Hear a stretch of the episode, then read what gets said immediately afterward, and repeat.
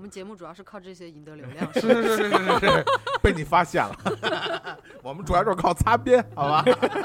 我们是一档擦边的电影台。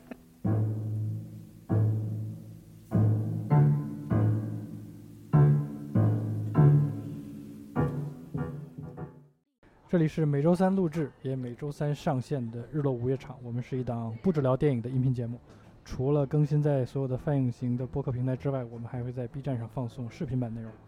也请您关注我们的公众号、微博和各种社交媒体。我们每周都会发起特别的观影活动，关注之后就可以了解到我们最新动态。OK，那就不啰嗦，开始我们今天的节目吧。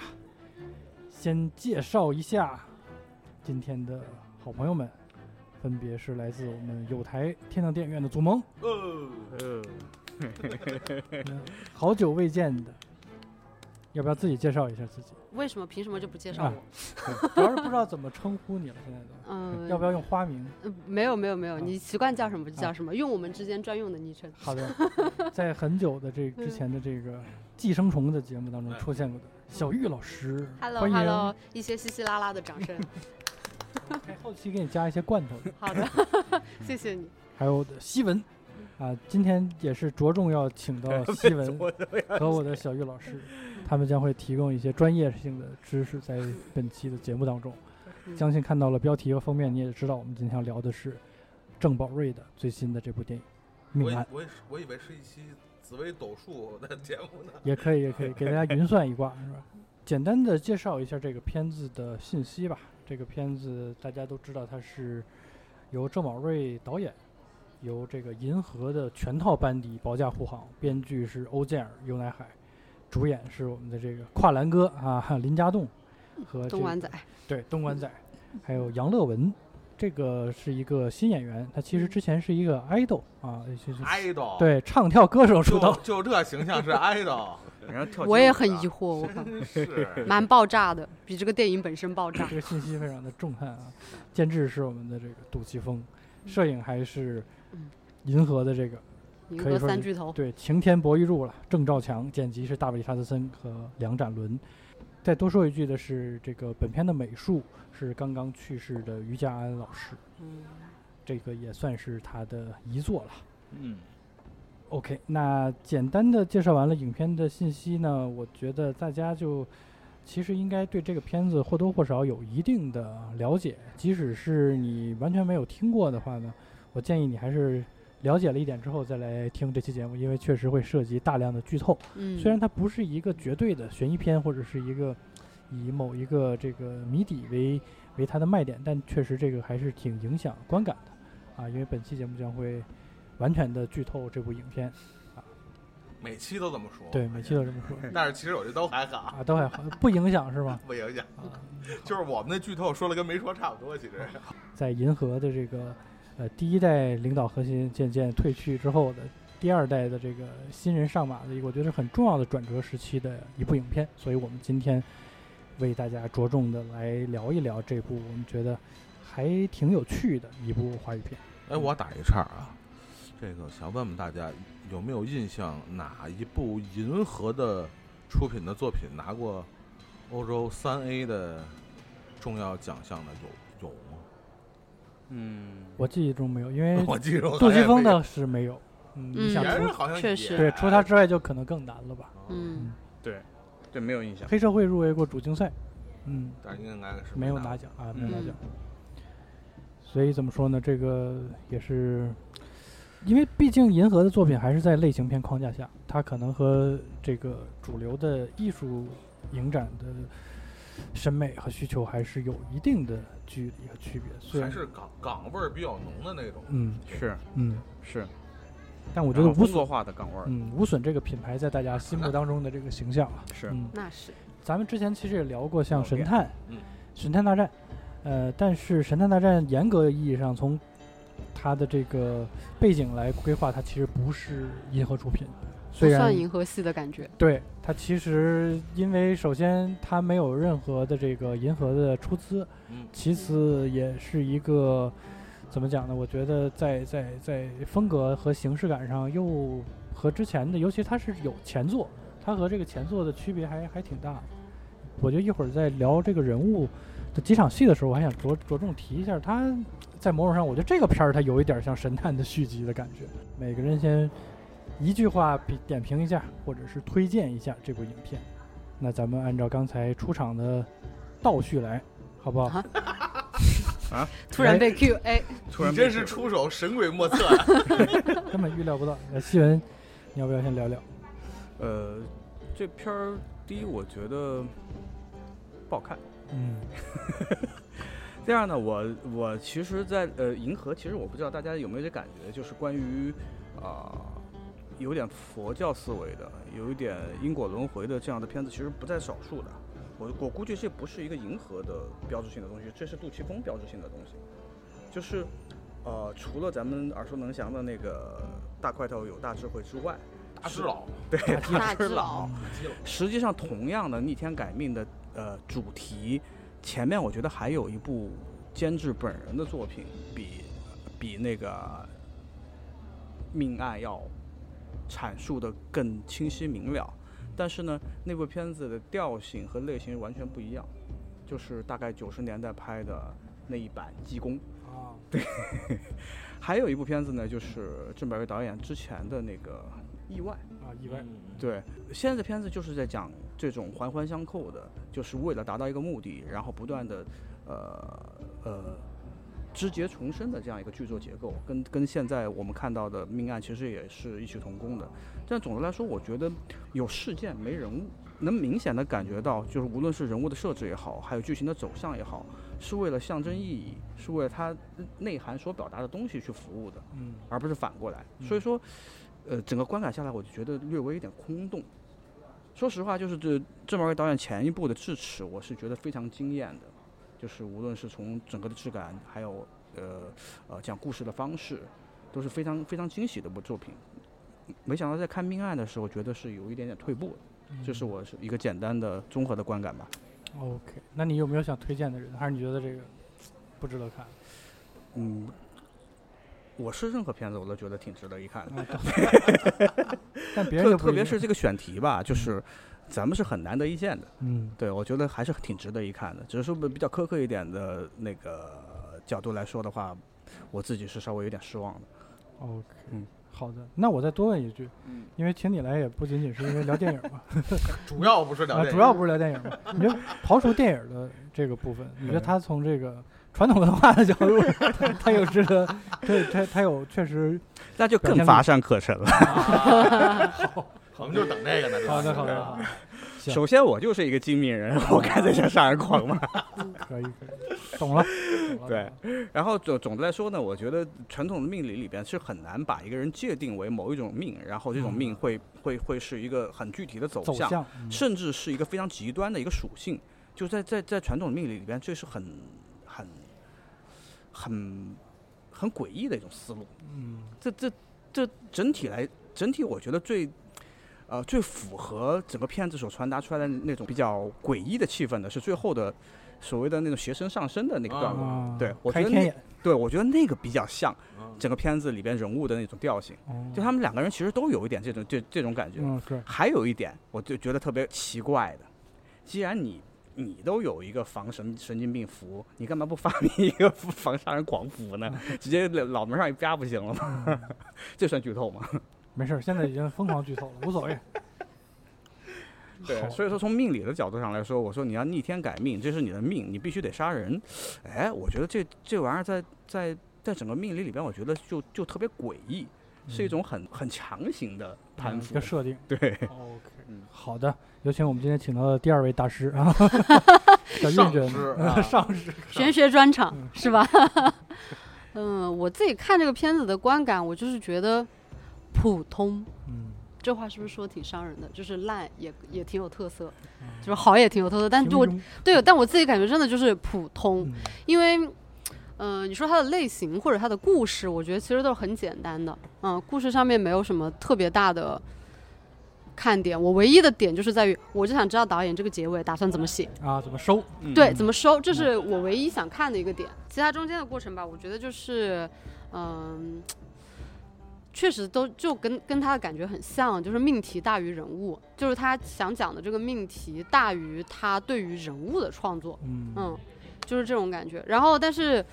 呃，我当时为什么会看呢？当然，一是因为要录这个节目，OK，反正没有开玩笑，开玩笑。其实是因为我看了以后，我会觉得说，已经很久没有看到类似于拿一个大的玄学的这个概念来做故事，嗯我就比较好奇他会怎么做。但是，我觉得他对于这个元素是有点滥用的。嗯，就是我自己会有这种感觉，你且不说它合理不合理吧，就是这个过程是有点滥用的，嗯，还是有点缺乏新意吧。加上我觉得他拍的那个画面啊、视听啊，让人不太舒服，就是我的观感上面会觉得不太舒服。这可能是我觉得我对那个郑宝瑞导演的有一点点小小的偏见，就是小声逼逼，嗯，就是他的视听都会让我有一点点这种感觉。我觉得这是他的一种影像风格，嗯，就纯属个人感受。然后至于推不推荐大家看，我觉得你要有时间就看呗，没时间倒也不用特意看了。OK，嗯对，那来到了咱们两个凡人这里，好吧？你觉得呢？听完上师讲的事儿，是吧？我们凡人都不敢轻易发表言论了，显得层次格局比较低，你知道吗？没事儿，我现在就隐身。就是以我们那个小蚂蚁的视角来讲呢，我我觉得，呃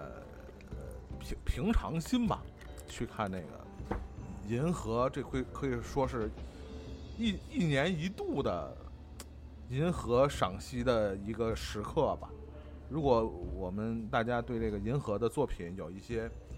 过往作品有一些了解的话，好像一年也就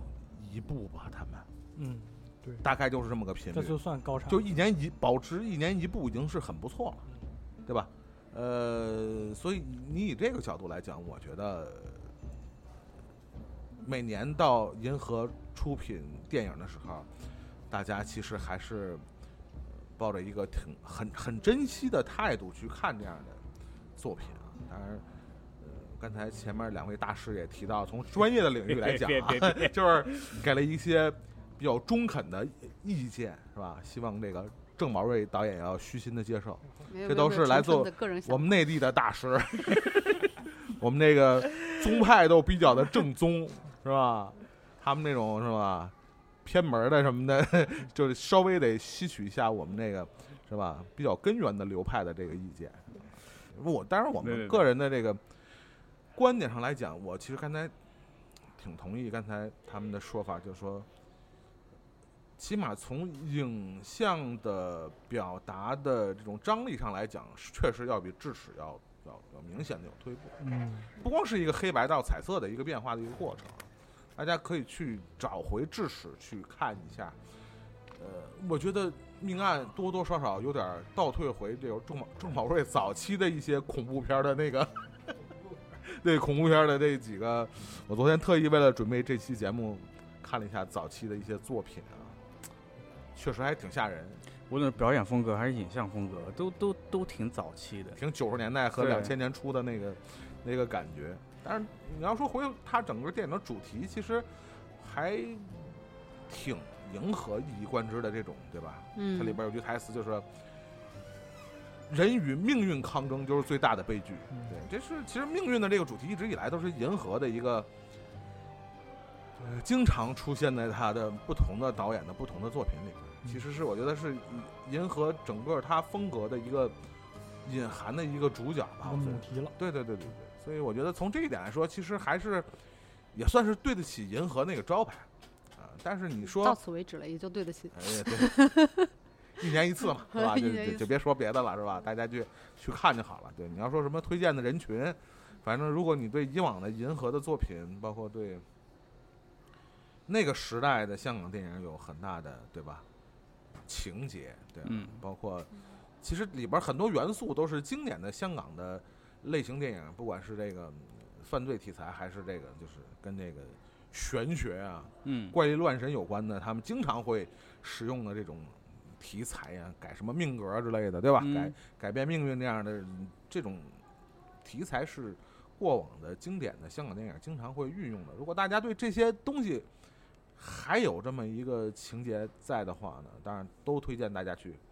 看一下这个叫《命案》的电影。对好，OK，推荐完了是吧？嗯，是是是，可以，你这还是挺中肯的，正正面正面很很正面，很正面。嗯大师提意见嘛，我们就包养一下，是吧圆一圆，是可以，我我继续沿着大师的这个口径了啊。呃，还是在录之前，其实就简单的聊了聊嘛。我是觉得郑宝瑞作为一个二代目啊，作为一个大家都公认的，或者说是影迷当中愿意承认他是杜琪峰的这个弟子的这么一个状态，我觉得在这个影片里，也是今天咱们今天想最想聊的主题，就是关于他和银河之间的关系，这个片儿和银河风格之间的关系。我个人确实是有一些失望，我还重点看了一下他的班底，基本上确实是延续了银河最强的这个阵容，无论是从编剧、摄影、剪辑，我觉得，呃，但是你和更早一点点的杜琪峰使用这些人的方式呈现的这个锐利程度来比，我就判若两人，这几个人都判若两人啊，都 double 了。就让我特别明确的一个感受就是，尤乃海这次的这个剧本创作的整体的思路和逻辑，其实和早年间的，包括刚才说的意外，包括更早一点的神探，其实我觉得是一脉相承的。你看，是一个包装成了中式传统文化一个一个一个算命先生的人，他他其实还是一个侦探，他还是一个心理外，对，嗯还是一个心理的这么一个侧写师的这么一个状态，甚至于还承担了一部分心理医生的这样一个职责。他这种多重身份和他的这个童年悲剧的人物弧线，和他要拯救的这个所谓的这个茶餐厅少东家的这个阻止成为杀人魔的这个弧线，就在诸多的银河作品当中，其实我们都能够找到轨迹。嗯包括暗战呀等等，其实都是这样的一个人物设置。尤其是在那个小巷子里，一个已经年老的、体力不支的警察，这个状态也出现了非常多次。哎呀，崴脚这种，就是但是你看他在拍这种类似于像三岔口的这种呃动作戏的时候，我是觉得确实是没有任何的戏剧张力和让我对后面剧情的那种期待，只只有到了那个太平间上错身的那个击飞的那个段落，我还觉得哎呀有点意思，是不是后头能搞出点花来？真正的怪力乱神出现了，但最后我可能跟小玉一样，我等的那个收又不是我期待中的那个收尾，所以就是诸多的失望，而且是一次一次的失望，让我觉得我挺费解的。他会把这样的一个剧本，其实完成度其实在一步一步降低。我举一个很小的例子，如果大家没有看完整这个片儿，只需要看这个片儿的第一个镜头，就能明白我说的是什么意思，就是一个 HDR 质感明显的一个山坡上头有一个坟地，然后呢对面有乌云飘过来，大家你就只看这一个画面，你就大概能理解我说的什么意思。就这注定不是一个普通的坟地嗯啊！我当时就说这怎么做了一个特效质感这么重、棚感这么重的一个坟地啊？我我我们我们还没往后看，我就是有这么一个疑问。果然最后啊，这个坟地没有了。就是你，如果你这个所有的线都铺的这么明显的话，那我觉得其实就没有悬疑的价值和必要再去这么去做了。啊，它其实是不太让我觉得在戏剧的逻辑上能够说服我，所以最后这些传统文化的部分也就只是添头。啊，这这这一次的这个节目，我就特别想从可能他引用的各种逻辑、各种方法上，看看是不是能够为他自圆其说一点儿啊？是不是我就为了这点儿醋我才包这个饺子？我看看这个醋值不值得？那估计是更不更对，那就可以说是现在解散，我们四个人。现在吃饭对，我不如直接去吃饺子。但是呢，这个片儿还是我觉得从它的这个气质上来说是挺少见的，因为银河已经是一个稀有动物了。嗯呃，还是如果你喜欢之前银河风格的影片，你喜欢像神探那样的电影，我觉得这个片儿呃能够满足你个百分之六十吧。其实还是值得一看的。它的那种都市的奇观的那种效果，这次我再稍微给它着补一点啊，就是特效的使用其实是郑宝瑞的一个优点啊。拍了这么多年孙悟空，确实好像懂了一点做做电脑的这些问题啊，就是好像让我觉得比一般的那种。呃，警匪片里头加的那些超自然的部分还稍微顺眼一点。啊你你是说那只黑猫吗？呃，黑猫次了点儿，你比如说什么这个下雨啊，包括这个云彩呀、嗯就是嗯包括我说第一场戏的这个这个打雷，什么哎呀老天爷怎么回事儿？因为我还嗯，觉得嗯有点意思，不不会那种特别假、特别出戏那种感觉。我看第一场戏当时的感觉，我是在想说，哦，他是要做这样的复古的风格吗？颗粒也很重，是吧？对分，辨率也不是很高。我就想说，哦，这是他要走的路线吗？然后后面看也不是。然后那个黑猫出现的时候，我本来还挺害怕的，因为我很抗拒在那个电影里面看到动物死或者受伤的场面，哦就是本能特别受不了的那种。结果哇，这么假啊，太好了，很体贴我。像刚从那个抓娃娃机里面抓出来的一只黑猫，OK，确实那个让大家的恐惧感确实削弱了很多，而且尤其是很多次那个黑猫都是在挺亮的地方对。出现的，嗯就更就我我我想打个岔啊，就香港法律那么严吗？杀杀杀只猫要判七年，哦，对这个，我觉得到后面可以找一找资料。有可能他们是吧？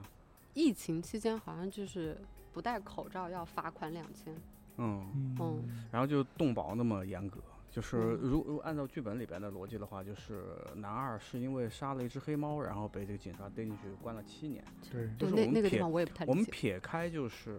对他就是呃人人人性格、嗯人性方面的一些猜疑，就比如说大家都全家人都觉得他有这样的潜质，做那个连环杀手的潜嗯质，但他被抓进去的理由就是为了杀只杀了一只猫吗？哎，我看到那的时候就就是像像像类似这样的槽点，就是撇开什么命理之类的那种槽点以外的，像这样的槽点，我这样的逻辑上面觉得有点不太通顺的地方，就觉得特别就还挺多的。会让你出戏。对，还挺出戏的。我觉得他就是可能是做剧本的，或者是说，就是导演编剧在创作的时候，他是一个从我要做一个这样的人物，我要做一个这样的结果，嗯而去倒推的这样一个闪回的前史，所以就就说白了，他是为了要达到我曾经坐过牢，我命里有这个劫，我坐过牢，然后我杀过，我可能会要杀人，我之后还有劫。但是你要真的是杀过人而坐牢，那这个事儿就大了。嗯，对就其他人对他的怀疑，就不只是说因为你的性格怪癖啊这种东西而怀疑，而就是因为你是个杀人犯而怀疑，对这个就会动摇这个人物的根基。他又没有办法去动摇人物的根基，他只能用一个这种很怪异的东西，就看的人很不舒服。对，嗯，这也是我看的很不舒服的一它个点。百分之六七成是人性格什么样的东西，然后百分之三十是事件什么样的东西，这个这个叠加起来的这个这个说服力就就不太够了。嗯嗯，而而且这两个人物，我觉得其实稍微有一点点的让人不是那么好代入的点是，他一个是反社会性人格，一个是家族遗传精神病。他其实从始至终也没没有把这个东西说的特别的清楚，摘的特别清楚。对，他就两场闪回戏，就是嗯林家栋那个角色，就是他妈妈吃吃蟑蟑螂爸爸跳楼楼，嗯嗯，结束，嗯，交代。而且他为什么这么那么热衷于不不仅仅是对男二，还有嗯对其他好多，比如说第一个的那个那个那个那个舞那个社会边缘人梅梅姐对对梅梅梅姐，那么热衷于把哎人帮人家活来改命，嗯这是什么一个动机呢？就是我我当时我本来是想说昨天晚上再回回看一下的，但是后来没来得及。我在想是不是他，因为他有一场戏是他比较年轻的时候嘛，在嗯街头找了一个命理师看他的命，对，嗯，对吧？对。呃，我不知道是不是因为他要行善积德，可以帮助他把他的命运变得更嗯好，就是让他躲过相当于说四十五倍率精神病的这个概这个事件。对，我也这么猜想。但是嗯如、猜测如如果要要说要把它构成一个叙事上的线索，那势必就是我们要看到它如何去积累，然后嗯如何去作用于他现在的那个行为，行为嗯和他的命运的轨迹。对。然后所以说我总的来说，我我觉得这是一个呃包装了一点命理的，还有这种悬疑色色彩的一个意外。就我觉得他他他基础的编剧的时候，呃，编剧的那个诉求还是这样的，他是靠不断叠加的这种小小的事件、小的任务来达成一个大的任务，但中间不断的出纰漏，不断的出纰漏，然后这么去推进的。然后，但是因为他那个根基和人物有点立不住，所以说意外的那种那种环环相扣的，然后不断出岔子，然后又解决问题，这样的紧迫感就一直在被打断，一直在被打断。嗯，不断的被人物的前史、人物的命运，然后旁生的枝节的跟主线无关的东西被打断。OK，那既然说到这个大家都诟病他这个人物的部分，那我觉得就聊一聊他的这个所谓的这个身份的部分。就是到底我特别好奇的是，他作为一个算命先生，他作为一个命理师也好，他运用他的这些手段，呃，或者是通过一些传统文化的概念，他是否能够真的达到去计算出某个人的这个发展方向，甚至进而去改变他的这种呃进程的这个这个可能性，到底存不存在？嗯，就我来说，我其实不太懂，就是咱们传统的传统八字啊什么的，嗯就是呃一些比较咱们都听过的所谓的一命二呃一命二运、三风水，类似这样的提法，就是说咱们在一个大的格局的前提下面，然后运，所谓的命是相当于是呃我们可以理解为自己的小宇宙，然后所谓运呢，就是我们这个小宇宙跟我们的大的宇宙之间互互动，就是。呃，所产生的一个结果，所以说一命二运。所谓的三风水呢，就是说，呃，我们在命和运的前提下面，呃，靠自己的主观意识跟知识来做一些微调，这叫一命二运三风水。我觉得夸大是是是势必的，就是一呃戏剧的东西都是夸大的嘛。但是，呃，另外一个层面上，我就觉得它里边就像我呃最开始简述的那样，就觉得它里边有一些特别呃逻辑上面有一点吊诡的地方。就比如说，他 为什么他自己有一个符，然后直接标上就能起作用的东西，他要费费那么大的力气给给人家就是各种调和，然后到最后的时候反而反而弄弄弄得，啊，反正反反按照东头敲西头这样，就觉得挺奇怪的。呃，至于它里边所所提到的那些具体的术语，我们就把它当做一个一个装装叉的一个一个一个一个一个术语就好了，就不用不用不用去较真儿了。一种东方的奇观，对对，东方哎奇观，对对。但是我我我我说一个，因为我也是看了一遍嘛，我好像印象中啊，就是这个林家栋演的这个这个算算命大师啊，好像是因为他女朋友的，但具体他女朋友是没有表现，对他女朋友是因为什么怎么死的？死的，好像对没有展现没有好像是自杀的，就是为对了他自杀对，好像是很然后含糊，他那呃个给的很含糊。对嗯然后我后来后来还去那个看了一下，他是这样的，他其实他讲的特别简单，就就因为他说他自自自己的命不好，然后他把他抛弃他女朋友是他怕出，他怕自己会发病。对不对发病出事儿，然后就就跟他女朋友分手了，他们女朋友因为这事儿就自自杀了，只此而已。这是现代人不能理解的逻辑。对对对对对。他应该告诉他女朋友，我会挡你的财运。他他其中哎，其中有一点，其实我觉得还还可以再对对照一个电影，就是《死神来了》。嗯，对它里边其实有有一点点触及到这这这种提法的，或者是这种故事的讲法的那种点。就比如说他最开始的时候，我们那个看他帮那个美美姐改改命的时候，突然天降天天降异象，嗯，这个就有点像就《死神来》里边的死神，就他其实这个人物是一直没有出现过正脸儿的，嗯就是不断以各种各各样的诡异的打断和和破坏的这种这种这种奇观来来制造这这个形象。如果我觉得整个故事如果能往那个方向去去靠一点，如果把这个点再多做的大一点，比如它后面的就是关于那个嗯鸟的那个部分。就是他们不是放生的那鸟，突然全全死光了，结果还剩了一只，突然来只叼黑猫给叼走了。嗯，就是类似于这样的点，我们我们能看到一个一个明确的反派出现了，那整个故事我们就有一个依托，就能够知道对抗谁。对，就就就就能对抗起来了。对我同意这个点，因为你其实他想讲的一个命题是人与天命做对抗嘛，对，对吧？这是你的大主题，你的人物、你的剧情最好都是论证你的主题来的，这样观众也能更好的理解，也能更好的跟随。但是你就你感觉林家栋在对抗邵东，对，谁？谁？天命在哪？不知道，对。就是他的那个视点是有点模糊的。嗯。然后，呃，他作为男主，他又有自己要去解决和面对的事情，这个事情跟邵东这个事情好像又是有点分开。然后我刚开始在想说，他是要做那种就是两个人物会有互相的对照嘛，就比如说 A B 面的这种感觉。但是你觉得他也做的不极致，对，也就是他主题上面的这个命题做的不极致，然后人物的目标做的也不极致，人物之间的对照也不够极致。嗯然后像你刚刚说的，就是视听上面该出戏的地方也没有嗯给到劲儿，嗯，这是让我觉得这个电影就是普通的嗯一个最大的观感。然后就是刚刚聊到的那个玄学的部分，其实我看那个部分的时候，我就感觉特乱。嗯，嗯当然我本来这个对八字这一块儿。属于知识储备不是特别充足的那种，有大师在这边做一些辅助完全不懂，完全不懂。做一些辅助，就是呃，但是你在看那个东西的感觉就怎么说呢，很乱。你比如说我们现在按照我们的常规操作的逻辑，比如说葛老师，你今天有个什么诉求，嗯找到我嗯啊，那你的诉求，比如说转运啊、嗯求财啊、升官啊，嗯我们肯定会拿你的八字来批一下，是嗯，看你合不合这个运，是什么原因导致你觉得这些事情做起来有阻碍。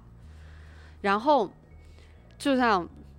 他刚刚说的，哎，为什么不画一个符呢？其实有更简单的办法，为什么不做一个法事呢？对就是他一定就从我们的角度来看是有非常简单的解决办法，对，然后呃，但是他用的可能他是为了展现那个剧情，就是为了去建立所谓的这个阻碍，因为你比如说他在他的房子里面刚布完风水的局，马上那个就开始修房子了，天罗地网就来了。当时我师傅看到就说：“那现在就住进去啊，以你自己，你现在就相当于在坐牢，你就把这个结给化了。嗯是那倒没。”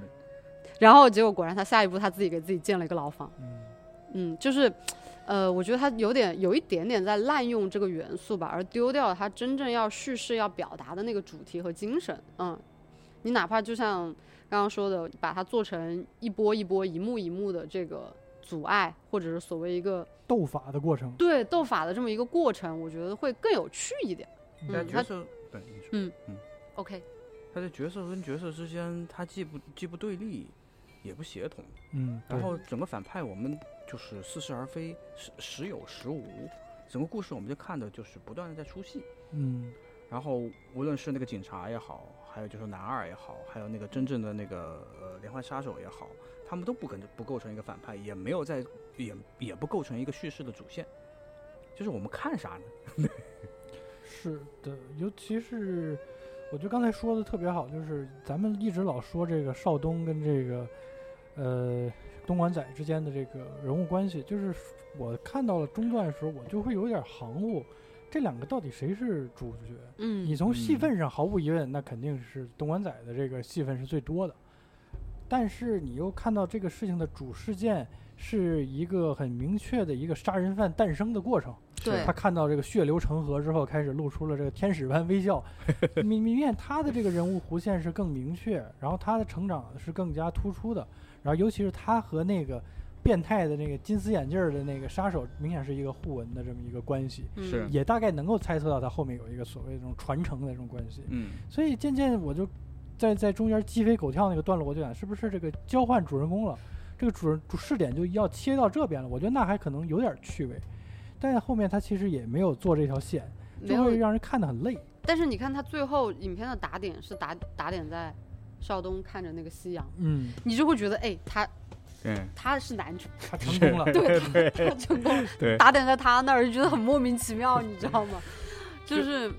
让人觉得疑惑吧。我们就然后看到了一堆枝节，我没看到主干在那儿。是是是，就是元要素过多，就是在那个里面感觉有点乱。对，但如果就是就当我们刚刚才聊的那样，就是如果它的主线是一个是一个那个呃死神来了似的，嗯它其实还挺巧妙的，因为死神来了我们的的的看点其实它的反派是一直没有露过正脸的，他就是不断的一堆事件嗯和一些巧合，然后种种的我让我们感受到这个这这这个反派的存在和他的那种强大。压迫感。的压迫感，但实际上就是命案里边也依稀的带到了，包括他第一场戏其实也已经出现了这样的那种叙事的那种钩子，但是到后越到后面的时候，我们越发现被不断的被不同的枝节给带偏，嗯。然后到最后的时候他还是会出现，这就觉得隐隐绰绰，隐隐绰绰，到最后哎，觉得看了一堆枝节，这个嗯这个这个主干就是若有若无，嗯，就是与天斗的这个概念后面其实会被具象化的杀人犯、变态杀人犯给稀释和影响到。嗯，对你发现我对抗的其实不是天，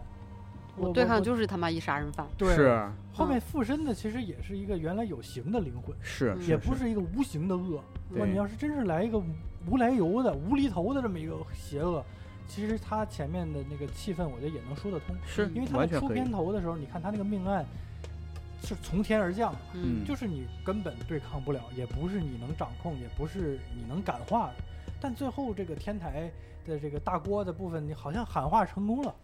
好像确实我我我达成目的，我就是感化上天，或者是让这个少东有所觉醒。嗯。这个首先咱们从稍微科学一点角度来说，呃，这种带有变态杀人气质，或者是有可能成为这种无差别杀人犯的对象，也不太会被世俗意义上的善所感化，不会说我给你一个苹果，你就会觉得我是一个好人，所以这个就会让我觉得没有说服力你现在这个想法太西方了。啊，太西那你太来西方来点传统文化的，刚才西文老师说的这个，其实我觉得从某种程度上就很好的解释了，呃，创作团队他的这个介入的这个视角，其实他就是没有，或者说从我们现在的观感上产生的不适上来讲，其实就是他没有很好的解决命和运在这部电影里的一个比例。是刚才那个新闻老师提到的这个《死神来了》，其实这个片子和这个非常大的不同就是什么呢？《死神来了》里边没有这个什么所谓的这个命格的问题，嗯对吧？其实一个一个都是无辜的普通人，对。但是这个片子不一样，这里边有几个人的命格都是这种叫什么天杀性，是吧？都是这种的，都是哎，都是这种犯的。死劫，所以就是今天晚上这么多人犯死劫，我都惊呆了，当时。所以就是新闻老师提到一个非常重要的，就是命运和风水的问题。嗯这个命肯定就是指的包括，呃，这精神病的这个林家栋，嗯呃，包括那个杀猫的这个孩子，呃，包括那个包括那个连环杀手，这几个人都是他们的命在导致他们的人生的轨迹发生变化。那另外一个，其实他也想引入的，就像类似《死神来了》的那样的感觉。嗯那这是这是运，但是在西方的电影里边呢，它其实很难将命和运分割开。嗯都更别提风水的问题了，嗯是吧？所以我们看，比如像那个最典型，像沙翁剧里边的所有的悲剧的人物，其实他们改变不了的是自己的命运，嗯他只有 fate 嘛，对不对只有一个 fate，对，但但是咱们国家命是命，运是运，这是两两个完全不同的东西。所以回到这部《命案》这部电影，你就会看到，实际上我觉得，嗯，他在命和对命和对运的处理上，可能这个比例，他在做一些某种尝试，成功或者不成功，可能就给不同的人带来不同的这样的一个观感。是但他肯定是在找一个 balance 的这个点在里头。呃呃，从这个角度上来讲，呃也未尝不是一种新的尝试。就是你想想，在刚才就是我我也是当时观感就特别像呃死死神来了的有一些 有一些感觉，确实，但是他又没有那么多个人的所谓命格的这样的展现在所谓的好莱坞的电影里边，对吧？他他们只不是只不过是一个个相对来说是无辜的个体，对他们不配算八字。对，被被被被无情的被所谓的死神在操弄。但这个部电影里边显然还有一些命和运之间的一些非常微妙的一些关系有一些对抗，对但同时也有一些非常更奇妙的东西，同时也有一些。风水的东西就是嗯我们比较感兴趣的，对吧？就是这些什么这儿摆个镜子呀，对对吧？对哎，纹个身啥的，是吧？哎，所以我觉得，呃，当然包括刚才也提到了，是为什么不做一场法事呢？但是我们会想起韩国电影，对吧？嗯 会想起像哭声这一类的，对吧？对嗯，我觉得人家这个东北亚地区的其他国家这这块儿表现的已经比较好了，而且说实话，这个视视听这块儿。人家做的也都挺强的了，是 啊，郑宝瑞老师在这方面也不是特别的，是吧？放弃了，是擅长是吧？所以是，其实哎，我突然想起那天那个，你跟新闻在这个群里啊提到说你们这个好像是见过郑伟瑞导演本人是吧？对他跟呃之前呃有一个合作，对之前在到田东来的时候有个合作，就就是他本人其实就阴，我记得我反正印象特别深的，你俩用了一个词叫阴郁，其实嗯嗯脸色有点邪性，其实邪性对，嗯。其实不是阴郁，对，可能是他用的词是中邪性，对对对对，就是跟他就现在呃那个豆瓣里边那个导演导演的那个照片特别头相似对他其实眼眼神特别锐利，他在平常不笑的时候，你感觉觉觉得还人还挺温文尔雅的，嗯嗯嗯。但一旦他笑起来，就会觉得啊那种那种很很很很鸣锣似的那种那种声音就出来了，就觉得他他是沉浸和爆发之间的那个那个落差很大的，跟他的电影跟他里边就是那最开始军机里边，还有就是那个狗咬狗里边的嗯。的那个呃陈冠希老师，那种形象是有点类似的，所以说，诶，还真是文如其人，就为作品本身就很 可能跟他人就很像为。什么会一回想起来你们俩这个对他那形容词啊？因为嗯这是为了今天咱们录音啊，特意也把他包括早期的一些这个嗯就是比较的类型类型片的这些恐怖片啊，里边也含有一些大量的这个所谓的在地的风俗啊、这种民俗啊这样的元素在里边的这些电影啊，集中的扫了一下，啊确实就是你通篇看下来啊，他整个这导演创作的这个基调啊，还真的是还挺阴郁的，就是相对嗯来说，他还是一个电影里边散发着这种阴森的这种诡异气质的导演。就不管他拍的是什么，嗯，是是恐怖题材，是是警匪题材，还是他后来进魔入幻题材，甚至是魔幻题材。你想一想，他的《大闹天宫》三打？白骨精三大万金刚女儿国嗯讲的都是个人和命运的对抗啊。嗯，对不对？其实他即使是进入这种所谓的这种呃大的投入啊、大的这种制大制作、大成本的这些电影里边，他讲的故事，虽然我们老说他是不是容易在他自己在采访里，我看也在提啊，说他避免在这样的大的制作里边迷失他自己的一些就是所谓的我们说作者性的东西。对，但其实我们去细想想，这些改编自《西游记》的这些电影，本身它的改编很多东西其实已经是和原著有很大的不同了。但是正是因为这样不同的改编，恰恰又回到了它某些一以贯之的主题。嗯是，所以我们细细琢磨，它好像一直以来这样的阴森的感觉，好像也从没丢失过。嗯的呃，包括我说回刚才这个，我们日落君提到的一个，就是说这个师承的关系的问题啊，嗯我恰恰认为啊，他现在的风格很大程度上，我觉得他叫我们这个曲艺门怎么叫叫带带师，不是叫带师，代意哎代投师意投师。嗯哎，我觉得他本身是带着本事，或者是带着已经呃形成的一些很明显的个人的风格来到气质银河的。包括你像我就突击看的这几个片儿，其实大多数都不是银河的作品。嗯对嗯就包括刚才说狗咬狗，对不对？就不是不是就不是银河的作品，嗯对，但是它几乎是呃公认的或者某瓣儿上评分最高的郑宝瑞的作品。所以我我我还是觉得，你现在管它叫银河二代目，我个人是觉得为时还尚早。嗯但它确实已经有非常呃浓烈的个人的，甚至某种作者性的东西。说实话，在录要准备录这期之前，我们还没发现有那么多没看过的郑宝瑞的作品，但是呃，就非常容易他在香港电影的导演的这个序列里容易被忽略或者容易被轻视。就你要一说起说非常有代表性的，不管是哪个阶段的香港的个人风格非常强烈的导演，一般不会第一时间想起郑宝瑞导演。嗯但是我们通篇把他之前的作品，包括现在的作品看下来之后，你突然发现，哎，这个人真的是个人风格还挺浓烈强烈的，就是打着非常，呃，不管什么类型，打着非常强的个人烙印的那样的导演。就反正是我突击的这段时间，这几个不同阶段、不同风格的电影，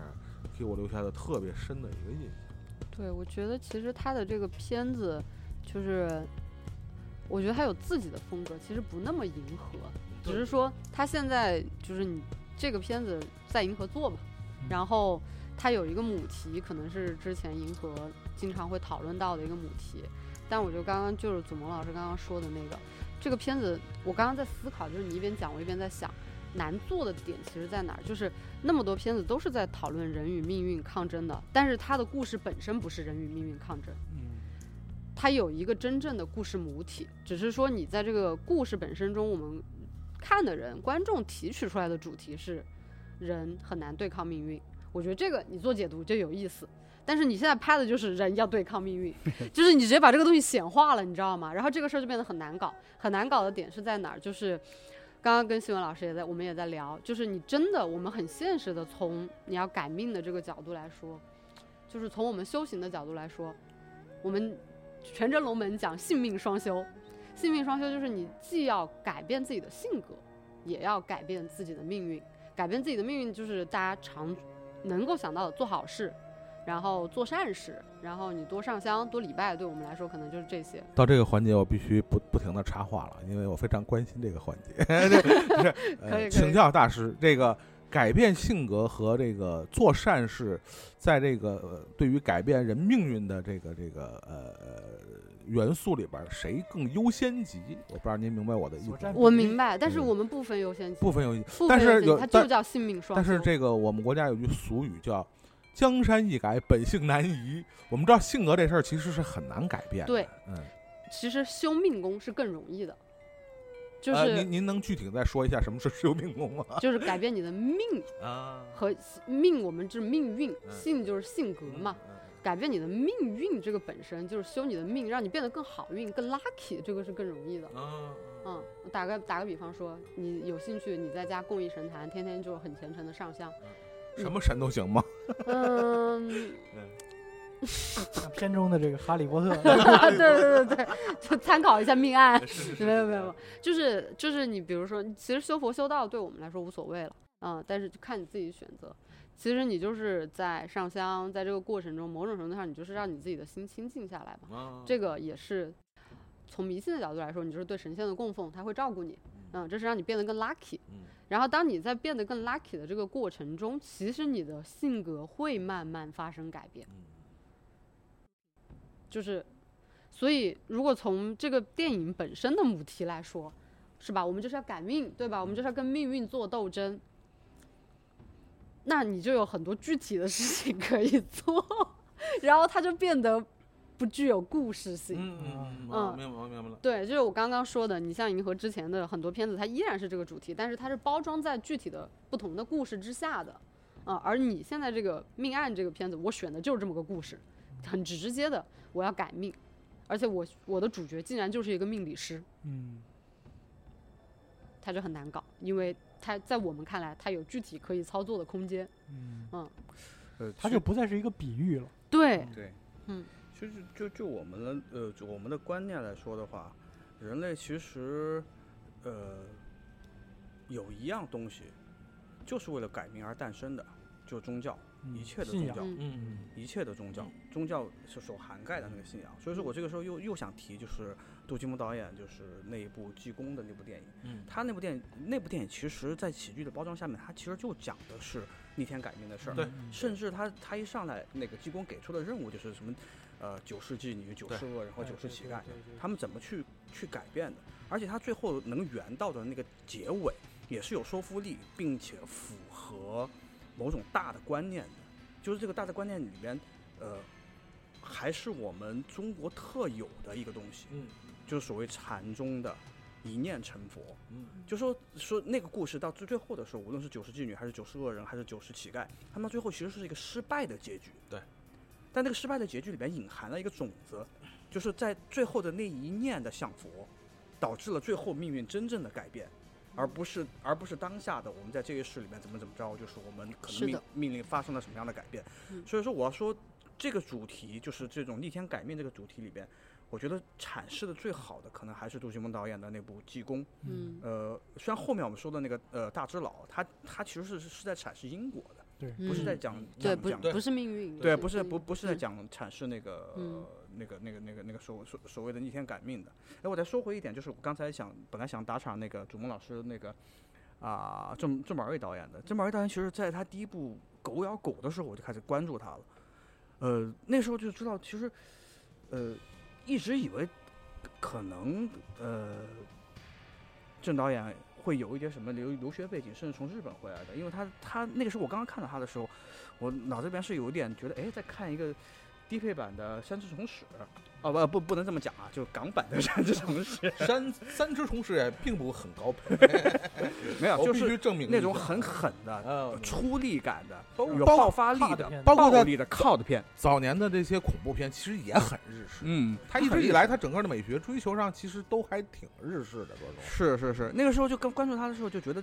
这个其实是一个带着作者属性的呃所谓港产片导演，我不都不能说是类型片，所以说一直以来我就觉得他他身上是比其他的那种，他他其实有一个学，后来我才发现他其实是个学徒出身的导演。对，他在片场长成长各种副导，对对对对，他他这个编编片场成成长起来，就我觉得这一点就特别不容易。而且有好多意想不到的电影他是副导。啊，意想不到的片子还当过演员呢，对对，是是是古惑，仔呀，所以说结合他的经历和他现在所形成的风格，就觉得这个人其实是一个特别有有内在坚持的一个人，不然的话他现在走不到这一步。对，就包括就刚刚才我们说到的这这这些他的这种影像风格，其实我觉得他的那一套东西，它不是一个作者性的，不是一个文文人性的东西，它是一个特别有呃追求影像爆发力的。他们我觉得他是他是为了这个爆发力而去堆积的，无论是呃剧本的故事也好，还是还是人物的属性也好，还有他的那个那个人设、服化，种种的是为这个服务的。他最后要的东西实际上就是砰，这出乎意料的那那一下，嗯，这就是爆我特发的那一下。我特别同意，我也同意对，嗯尤其是刚刚你们俩都很推崇的智齿，嗯最后的那个天台的那个垃圾山一出现就明白了，嗯前面你堆砌的所有的这个，无论是这个女生的遭遇，还是这个警察的遭遇，嗯还有什么外籍人流入的这个杀手的线，它其实就是为了这个奇观的呈现。我就是要在真实的香港的这样的一个街道。这样的一个街景环境里，造出一个人造的奇观，就是一个垃圾山。他对我我印象特深的就是《智齿》里边有一段，就是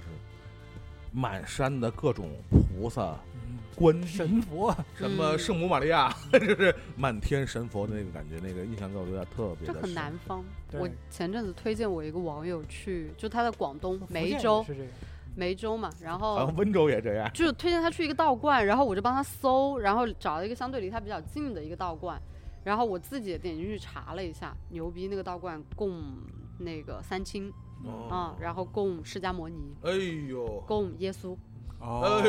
呦，我惊呆了，你知道吧？太高端了，佛佛道一体人类的大格局啊，这个是。对佛道一体倒是很常见。对佛道一体的还多一点，就是基很常见这个 Jesus 出来的时候，我是是多少有点意外的。西方教的在西方，对吧？这个格局非常的大，这个了不起了不起。因为确实它虽然是一个被殖民，对，啊、一个离岛状态，但它其实始终其实怀怀揣着一种，就是我们始终有一天啊，对 你直白的说一点，就是他会把自己的根认得比较清晰，所以它不是一个说是多文化就可以导致我的这个价值观出现一个巨大的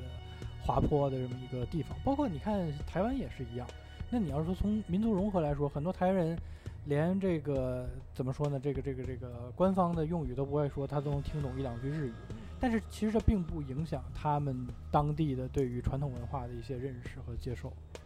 啊，我我觉得这个可能还是和背景以及他是否有一个比较稳定的文化源头的这个自信有一定的关系啊。你要你说到韩国，我就想多说一句，咱们刚才也提到龙红镇的这个哭声了。嗯我看到这个片儿的时候，我是抱着一定的，我倒没说看个哭声二啊，我是觉得看看能不能挖掘挖掘我们的在地的一些有趣的民俗的东西，你也搞点这个太多了，啊，萨满的这些东西吧。但是确实很很失望。首先仪式上，我觉得就让我觉得都没法跟你们俩讨论到底有什么特别名场面那种东西。最后摆一嗯法阵都是那种玻璃珠的那种，明显带有这种调侃意味的。嗯而他们这些小镜子呀，这些嗯，都是很刻板偏见的。这一点我就有一点儿失望，就是你其实是个限制级电影，对你做了，你都做了，然后你做成这样，有点这种感觉你。上来就是什么妓女被杀的，嗯你把这些血腥暴力的部分已经放得很前了。嗯那是不是可以适当的把这个，呃，所谓的我们传统文化中也是相对尖锐和和和复杂的部分剖剖析一些，让我们看看？嗯因为从哭声里我们就能看到，其实那些宗教它的本质对抗恶魔的方式也是极端暴力的，也是极端血腥的。好家伙，以残杀这种小动物的方式来，你是说康斯坦丁吗？就就这种方式，你战胜了魔鬼，其实你的代价也是非常惨烈的。我相信我们当中也会有这样的一种可看性也好，它的这个讨论度也好，都会很足的东西，但是就完全没有。我觉得一定不是说我们这个这个价值观特别的温和，而是他自己的一种选择。在这一点，我就特别不过瘾。对，就是他该有奇观的地方，其实没有做到像他之前的片子里面奇观效果那么好。嗯，哎，我突然这个想起来有一部，但是我具体名儿我忘了，好像挺早以前的一部香港电影，它确实是有一点和哭声相似的地方，它就把这种呃呃东西方式的呃驱魔的内容，它做了一个嫁接。你说的不会是林正英老师的电影吧？他做了一个用中式方法打吸血鬼的。好像还不是吸血鬼，好像是一个一个一一边是神父，然后另外一个好像是个和尚还是什么，我因为具体记，反正不是一个特别的乌，龙院竞，赛是吗？乌龙院 提供另外一个思路不。是一个特别呃成功和特别有典型性的电影，它但是它确实用了一个香港电影很少使用的稀有的元素，就是同时我们能看到。呃呃，基督教式的驱魔和这个所谓的这个，我我我忘了具体是佛教还是道教的驱驱驱魔的这个，它确实有一个那么一个尝试，但看总体来说看样子是不是特别成功。如果按照香港电影的那个奏性，那这个电影要是成功了，后续应该有大量的衍生品啊。续作，但是显然这个不是特别成功，但是我印象中确实他们做过这样的嗯，非常罕见的一个尝试，但确实是这样的东西在，呃不管是内地还是香港，包括你刚才说台湾，就是几乎好像也都没有。你包括像台湾，他们这几年特别火的这种所谓的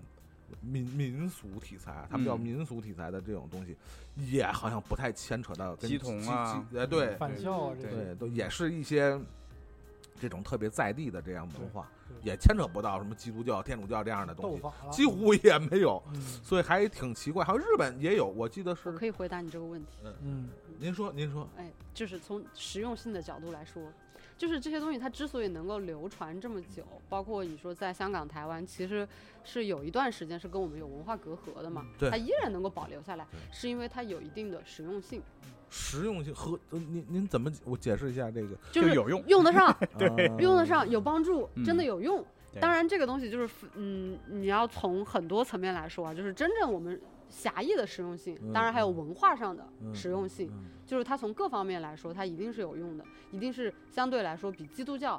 对当地人民来说更有用的。因为你完成就是宗教的各种仪式也好，嗯包括你祭祖也好，其实你是有多重的心理因素。我对于祖先的缅怀也好，然后我对于这个家族感的建立也好，然后再包括于说我祈福、祈祷，希望我保佑家人平安之类的这种美好的心愿，一定是有一仪有一定，对嗯而且它是有实用性的，所以嗯它才会留下来。如果它没有实用性，你像现在很多就没有家庭祠堂了呀，嗯，因为这个东西它的实用性还不够高，嗯所以它就会被慢慢淘汰。但是这些思想还会在，是因为我们时不时还会用到它。年轻人在上班和上进之间选择了上香，嗯。这个就就是这种网络梗，其实它就反映出来了这个东西它留存下来的根对根本原因，嗯。就是工具化，对它其实是有一定的实用性的。我觉得就是，包括看《招魂》，我就觉得啊，你们驱个魔还要请示教廷，笑话，荒谬，就会有这种入节，对，就是荒谬，真的是你们都看见他了，居然搞不定他，荒谬，就会有这种感觉。我我可能要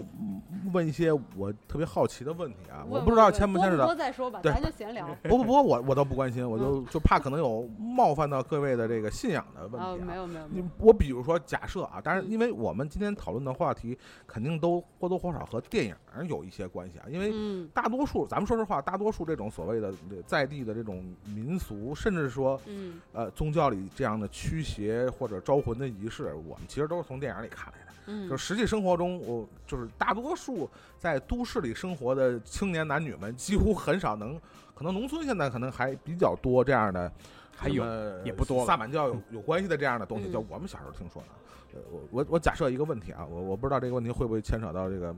冒有冒犯的地方，大家多多包涵，赶紧多包涵。快说快说，不比用垫这么多。比如 说啊，就是那个驱魔人里边那个小女孩儿，嗯，被所谓撒旦上身的这个小女孩儿，她如果旅游来到中国，出现了这个呃呃呃各种怪异的现象的话，那请问，如果是她的家人或者身边的人，请一个这个呃呃道教的师傅进进行驱魔，这个在呃咱们不说电影啊，咱们说在现实生活中会不会有可能遇到这样的问题？尤其是在当下，比如说这种国际交流比较、比较频繁的这么一个环境下，我觉得这可能是一个现现实的问题，就听起来很很奇怪啊。就是这是我的一个疑问，就是不同文化会做这种假设，啊，思想实验，对思想实验。这个比我们还在研究南半球的人的这个比要怎么算。异形大战铁血战士要现实的多，我觉得这事儿啊。嗯就不过包括反过来，比如说我们中国的一个什么嗯什么狐仙儿上身啊，嗯但是你突然你赶上你去欧洲旅游啊，那嗯，么周围也没有和尚没有老道，这个事儿，那你找神父他能不能解决？呃，我先回答你前面第一个问题：如果一个欧洲的小女孩被撒旦的魔鬼附身来到了中国，找一个老道能不能解决？嗯能解决。嗯哎呦，然后，如果说是一个，如果你在国外旅游，然后就是或者说一个外国人狐仙上身，然后找神父解决，那可能有点难，嗯，有点困难。这个咱们有机会可以私下细聊，大家的法力来源是不一样的。啊嗯，啊，这个因为在西方的呃的那个更有兴趣了，我还是不想聊金宝瑞的电影了。系统里边，我们发现就是他们好多无论是什么什么仪什么方式，他们都会发现一个字在前面肾差。对对。嗯对对，所以说呢，在呃所有的这种西方仪规里边，他们依赖的都是一个一个传承，一个加持，对，嗯。就是一个圣人的加持。嗯。我们姑且不论他是不是唯一主神，或者一个宗教里面怎么讲，这这这股能量它是嗯。怎么去定义它的，我们就把它看作是一个是一个有高深的修为的法力的圣，嗯，然后圣某人，呃圣某人，嗯。然后所有的西方西西西方的那个宗教里边都很依赖于这一点。嗯，但是咱们的咱们的仪规里边，实际上就是把这东西给化开了，并没有特别说必须要谁谁谁来。没有唯一的，对对对对对对，哦没有不不是没有唯一，啊是没有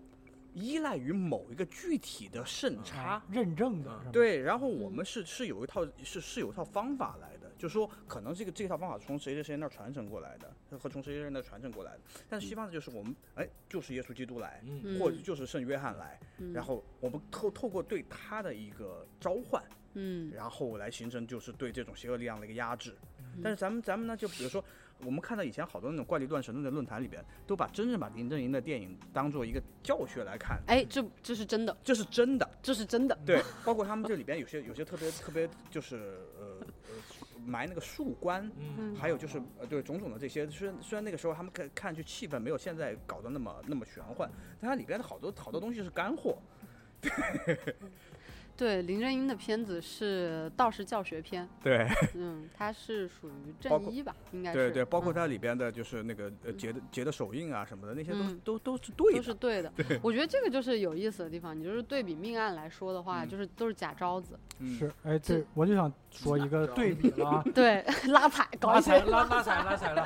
拉踩又得捧捧出我的这个爱好了嗯，就是僵尸。我觉得啊，麦浚龙在这个方面还是提供了很僵尸很不很错。正面的嗯一些，因为我看了很多幕后花絮，他确实，因为他是一个林正英的研究学者，从他请的几个演员就能看出来了。嗯嗯其次呢，他就是确实请了一些相关人士进行了一些调研，嗯，然后他其实就是刚才咱们说的，嗯你说这个问题，从日本来的和尚能不能来香港念经呢？嗯清水虫，嗯，咒怨的思路，拍一个一个老头儿七日还魂的故事，这就是他想做的一个创新。而目前看来是，我觉得在这么一个其实已经形同形如陌路的这么一个类型片里，他真的让他开出了一点点的这个新花，啊，就像咱们这个葫芦上的这花一样。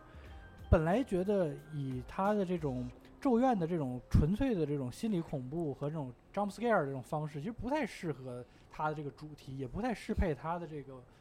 呃僵尸片的这个套路。但是它结合了一些电脑特效什么，觉得这个还是我是觉得比较 OK 的。所以我觉得在郑宝瑞这个片子里，他没有做到的这一点，就是完全是他的能力的问题，而不是嗯说不不存在结合上的可能性。对，而且其实我在看你那个提纲的时候，我就想说，想在里面添一个推荐片，叫《陀嗯地驱魔人》。哦，我觉得 嗯，就是《陀陀地驱魔人》里，渣渣辉吧，渣渣辉对渣渣辉，对自编自导自演陀地驱魔人》里面的鬼就是鬼的样子，哦，就是鬼的样子，鬼就是那个样子。我我回去看一下。对对对，回去看一下，回去看一下。对，是中中英，呃，我记得记得听过一个说法，就是好像是明清时期的嗯一个、呃一个一一个壮师，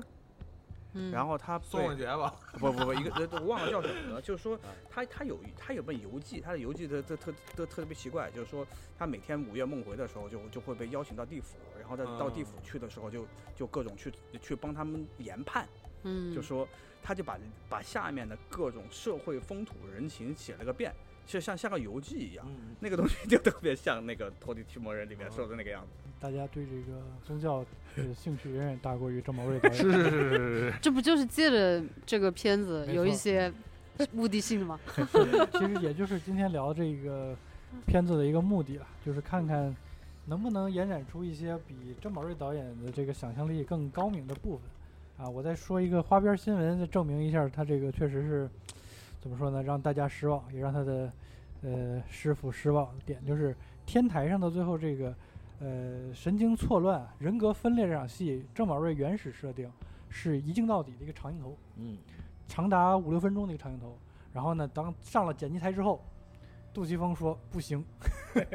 最后才剪成了现在大家看到这个样子。我觉得是非常明智的。嗯，你看最后林家栋的那个表演，他其实没有任何面部奇观性，他的那个一会儿好一会儿坏，一会儿邪恶一会儿善良那个东西，呃，极其的做作，在我看来，而且他最后捂脸那个动作又非常像刘青云的这种一个山寨的版本。同意，反正我觉得这个电影第三幕真的很差。啊，很很很我我觉得我觉得林家栋在整个整个片子里边那么用力，就是我觉得每一场戏下来可能挥汗如雨的表演，不如《智齿》里边的一个字，就是那个刘亚瑟在问他说：“你是要整死我吗？”他那个眼神里边回答了一个“嗯”，对。对就那一个表演，对，就让他开车也好，奔对对对跑也好，他的那个明显这个人物很有支点，嗯，而这一次他的各种表演，你看他找不到任何的支点，无论是挨人打还是被人打，对对对对，确实感觉到很很吃力。表演痕迹很重，嗯，对我当时在看之前还在看到，我忘了 B 站还是豆瓣上推荐吧，说林家栋老师在这部片子里面奉献了非常牛逼的演技，我期待值非常高，从第一场戏开始失望。反 正总是觉着 别耍狗驼子。这个，就其实就跟郑郑郑宝瑞在他们这一代香港导演的位置一样，我觉得林家栋这位这位，我觉得也算是就是当打之年，在嗯现在的这些披荆斩棘的哥哥，呃是哥哥中的哥哥，就是，但我觉得始终就差一口气，就是我对他的感觉总是觉着差一口气。你包括那个树大招风。呃，我觉得就是刚开始他贡献了，应该算是他有史以来最好的一系列表演，但是你总觉得他差一口气。呃，和他以往的不管是同辈还是前辈的那些香港那个这个闪着光儿、金边的那些男演员的名字相比，始终我觉得他的作品序列里边总是，当然智齿我觉得因为整体比较强，我觉得是。当然，他的表演也是非常的到位，但是他，你你去看他过往这一系列的他的所谓的代表作品，呃，始终就差这临门一脚，他就能迈入香港最好或者最伟大的男演员的序列，而且你总是感觉他是有这个能力的，但是始终就没达到他这该有的这个位置。我觉得这个话题特别特别点咱们今天的题。展开说说。我我我觉得这也展不开，而且这这这话说出来还还挺还挺冒犯的。嗯来吧，我觉得就是命，啊 怎么讲呢？我觉得这呃如果如果把这个话题把他的八字要来看看。对对，就是我觉得百度一下，不用要，百度一下还真不是开玩笑，嗯就是很很多人人也好，就是你会发现，他如果摆在一个出彩的配角的位置上，是会非常有效和非甚至要抢主角的戏的。嗯但是，一旦把它摆在主角的位置上，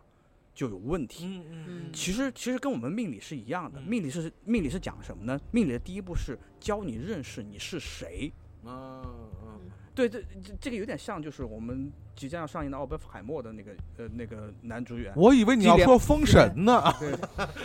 对，不不要关心你是谁的儿子，首先要关心你自己是谁。不是，有点像基连墨菲。基连墨菲其实就跟那个跟跟林家林栋有点像，那有点像万年黄金配角，万年的黄金配角，但突然一下挑大梁，然后我们拭目以待？看他有没有这个命。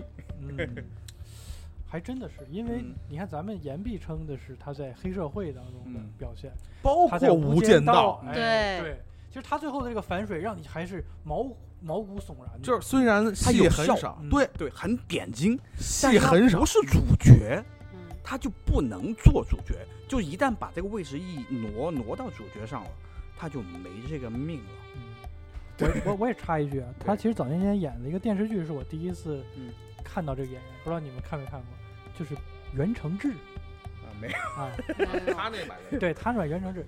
你看就是越剑嘛，不是？碧血剑，其实碧血剑的故事，袁承志这个身份那可以说是抽真万，天选之子，嗯老爸是元都师，真正意义上的民族英雄，身负绝世武功，手拿金蛇郎君的这个绝世神兵。按理说他这个是一个满配神装的标志，但是他的这个人物其实是在整个我看 TVB 的所有的金庸戏里，可以说是记忆点相对来说最低的一个。性格比较模糊，是的是的，我觉得既是袁承志这个角色不适配他，同时也是当时林家栋也撑不起这样一个大英雄的一个气质，所以我觉得很很同意一点，就是这确实可能就是真的是他的一个 命中注定。他他就他不是一个原主角的人，就是这这是一个综合的东西。当然，这是另外一个话题了。就是我们如果把它把它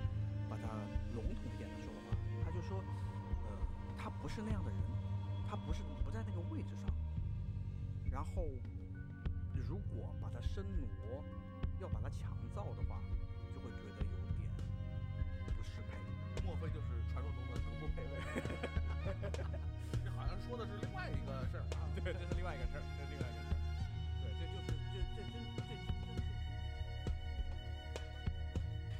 啊、千言万语还是很珍惜这样的一部电影。如果你还没有看，你听到这儿都还没有看，那你就有点说不过去了，还是去看一下这个片子吧。